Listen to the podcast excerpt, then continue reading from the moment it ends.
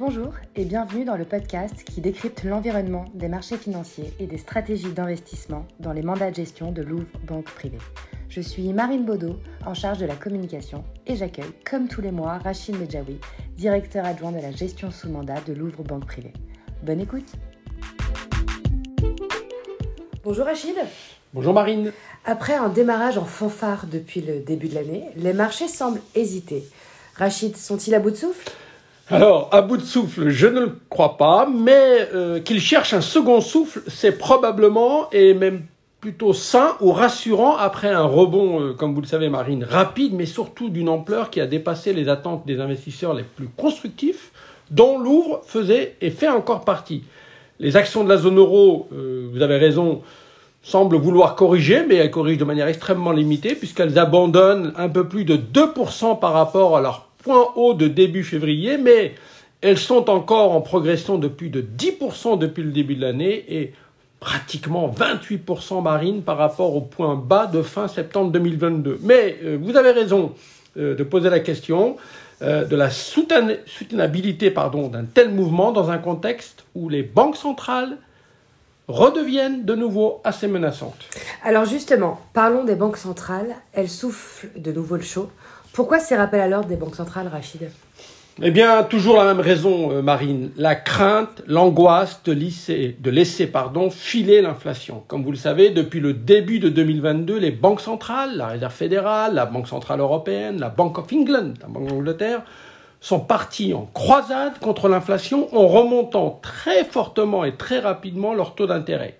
Alors, il y a des résultats euh, euh, un an après, puisque l'inflation ralentit pratiquement dans l'ensemble des économies, mais elle reste trop élevée, trop éloignée du rythme souhaité par les banques centrales, c'est-à-dire de leur cible de 2%. Pour paraphraser le président de la Réserve fédérale, Jérôme Powell, le processus de désinflation a commencé, mais il reste du chemin avant de ramener l'inflation sur un rythme proche de 2%.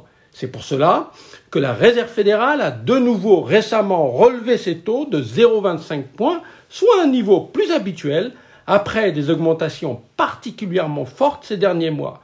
La Réserve fédérale, tout en restant en alerte, a donc bien pivoté, elle a modéré euh, son rythme de resserrement de sa politique monétaire et surtout modéré sa guidance pour les prochains mois. Le ton, en revanche, de la BCE est sans équivoque resté très menaçant.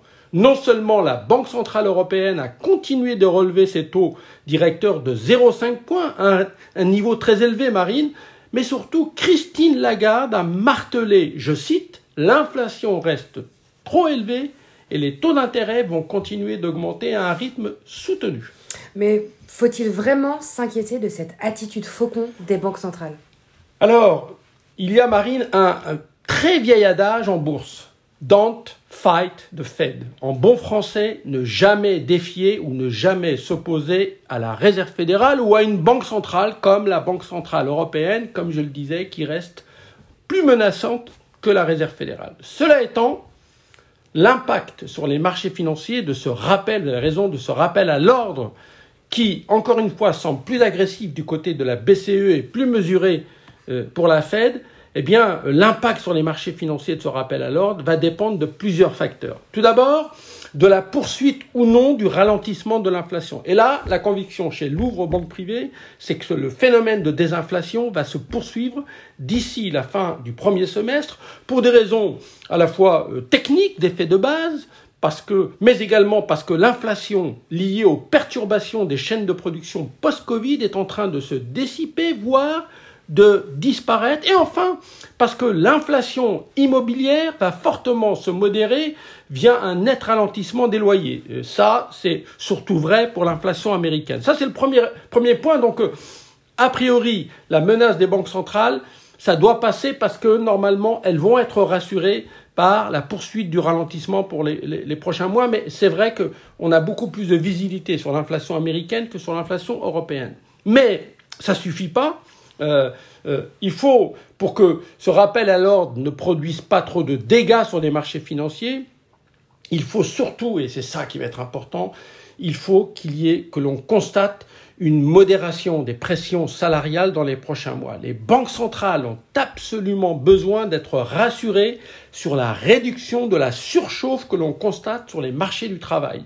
L'objectif, Marine, n'étant pas, euh, bien entendu, de casser la croissance économique, mais les banques centrales souhaitent étaler les rythmes des embauches afin d'éviter une compétition trop forte entre les entreprises face à une rareté de la main-d'œuvre qualifiée qui provoquerait alimenterait une spirale inflationniste via le fameux effet auto-entretenu entre la hausse des salaires et l'inflation.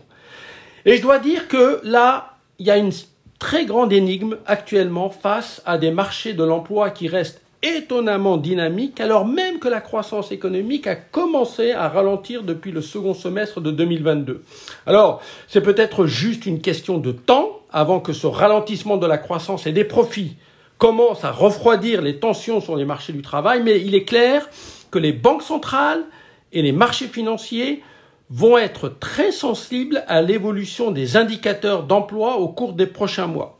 Euh, la réaction marine très négative des marchés, on a eu une assez forte baisse des actions et des cours des obligations euh, à la suite du chiffre de création d'emplois américain très au-dessus des attentes publiées le 3 février, confirme cette sursensibilité des investisseurs à la question de la surchauffe de l'emploi et des salaires. Donc euh, là-dessus, malheureusement, euh, eh bien, on est un peu comme les banquiers sont trop.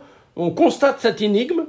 On se dit que euh, les pressions, les tensions sur les marchés du travail vont finir par ralentir et donc rassurer les banquiers sont trop, mais on n'en est pas sûr. Et donc, si jamais dans les prochains mois, on avait le sentiment non seulement que la croissance économique, qu'on croit, va euh, repartir un peu, on va peut-être éviter la récession, mais qu'en plus les taux de chômage qui sont très bas, bah, ils vont être encore plus bas. Là, euh, les banquiers centraux, effectivement, risquent de s'énerver davantage. Et là, pour le coup, ça pourrait euh, impacter assez fortement les marchés. Mais pour le moment, on n'y est pas. Et pour terminer, que faites-vous dans les mandats de gestion chez Louvre Banque Privée face à des marchés encore en forte hausse? Et des menaces venant des banques centrales Rachid Alors, euh, Marine, comme vous le savez, notre feuille de route pour 2023 est très claire. Nous l'avons euh, exposée, euh, communiquée depuis pratiquement le mois d'octobre-novembre dans, dans nos différents rendez-vous mensuels. je rappelle cette feuille de route. Nous pensons qu'il faut jouer l'apaisement sur, en tout cas, la première partie de l'année sur les principaux facteurs de crispation ou de crainte des marchés. Euh, je rappelle ces facteurs, c'est toujours pareil, l'inflation, les banques centrales, euh, le risque de récession, euh, la géopolitique, bien entendu. Alors, est-ce que par rapport à nos attentes, les choses se déroulent comme nous l'avions plutôt prévu? Oui. et en fait, on a même eu, depuis le début d'année, deux, enfin depuis un ou deux mois, deux surprises très, euh, très marqué. Nous avons eu un effondrement des prix de gros de l'électricité et, des prix du gaz en, Europe, et ça, euh, c'est crucial puisque ça vient quasiment allez, éliminer le risque de récession forte en zone euro.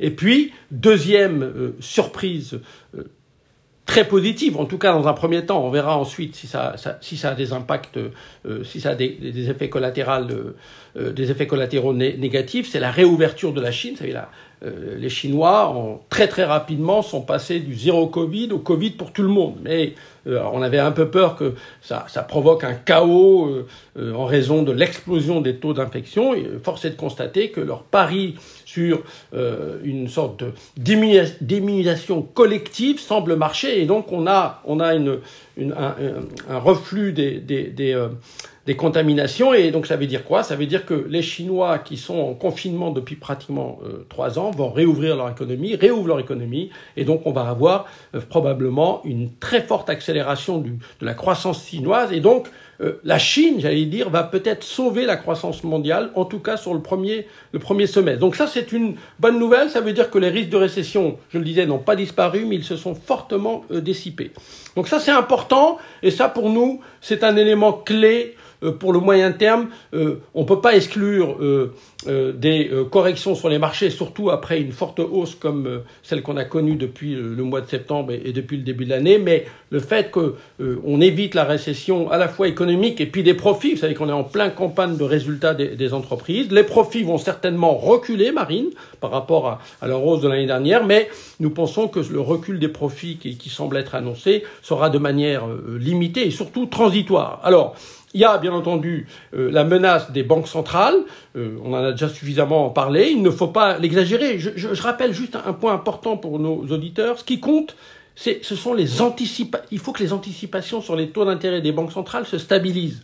Des taux plus élevés, ce n'est pas forcément négatif pour les marchés financiers. Je crois qu'il faut, faut, faut, revenir à la raison. Euh, ce qui était absolument pas normal, c'est des taux à zéro ou négatifs que nous avions il y a encore un ou deux ans. Le fait qu'on aille vers des taux de, allez, de, de, l'ordre de 3%, c'est plutôt une excellente nouvelle. En revanche, ce, ce, dont a besoin, ce dont ont besoin les marchés financiers, c'est qu'on ait une idée sur ce que les spécialistes des marchés obligataires appellent le taux terminal. Ça se termine où? Est-ce qu'on va s'arrêter à 3,5% en zone euro? Est-ce qu'on va s'arrêter à 5% euh, aux États-Unis? Et dans ce cas-là, c'est intégré et c'est plutôt une bonne nouvelle. C'est à côté, on a une désinflation et de la croissance économique qui tient. En revanche, si je le disais tout à l'heure, parce que les marchés du travail restent très tendus, parce que les banquiers sont trop, constatent une surchauffe des salaires, ils se mettent à nous dire qu'ils vont euh, augmenter davantage encore ce qui, leur taux d'intérêt par rapport à ce qui est déjà intégré et qu'on ne va pas s'arrêter à 5 aux États-Unis, mais on va peut-être aller plutôt à 6, on ne va pas s'arrêter à 3,5 en zone euro, mais on va aller à plutôt 4%. Là,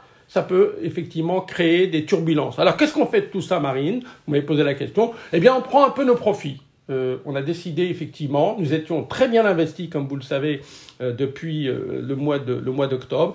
Eh bien, nous avons décidé quand même face à, cette vigueur, à cette rapidité, on ne s'attendait pas non plus à ce que les marchés montent aussi, euh, aussi, aussi vite et aussi fortement. Donc nous avons décidé de prendre une partie de nos profits, mais de manière extrêmement limitée, et plutôt dans l'idée que si jamais les marchés devaient euh, corriger, et ce serait plutôt euh, sain qu'on ait une respiration, eh bien ce serait pour nous des niveaux plutôt d'entrée que le début d'un cycle de vente ou de baisse de nos expositions. C'était donc votre conclusion, Rachid. Cet épisode est maintenant terminé. On se retrouve le mois prochain pour un nouvel épisode de l'actualité des marchés financiers et des mandats de gestion de Louvre Banque Privée. Merci Rachid. Au revoir Marine. Au revoir.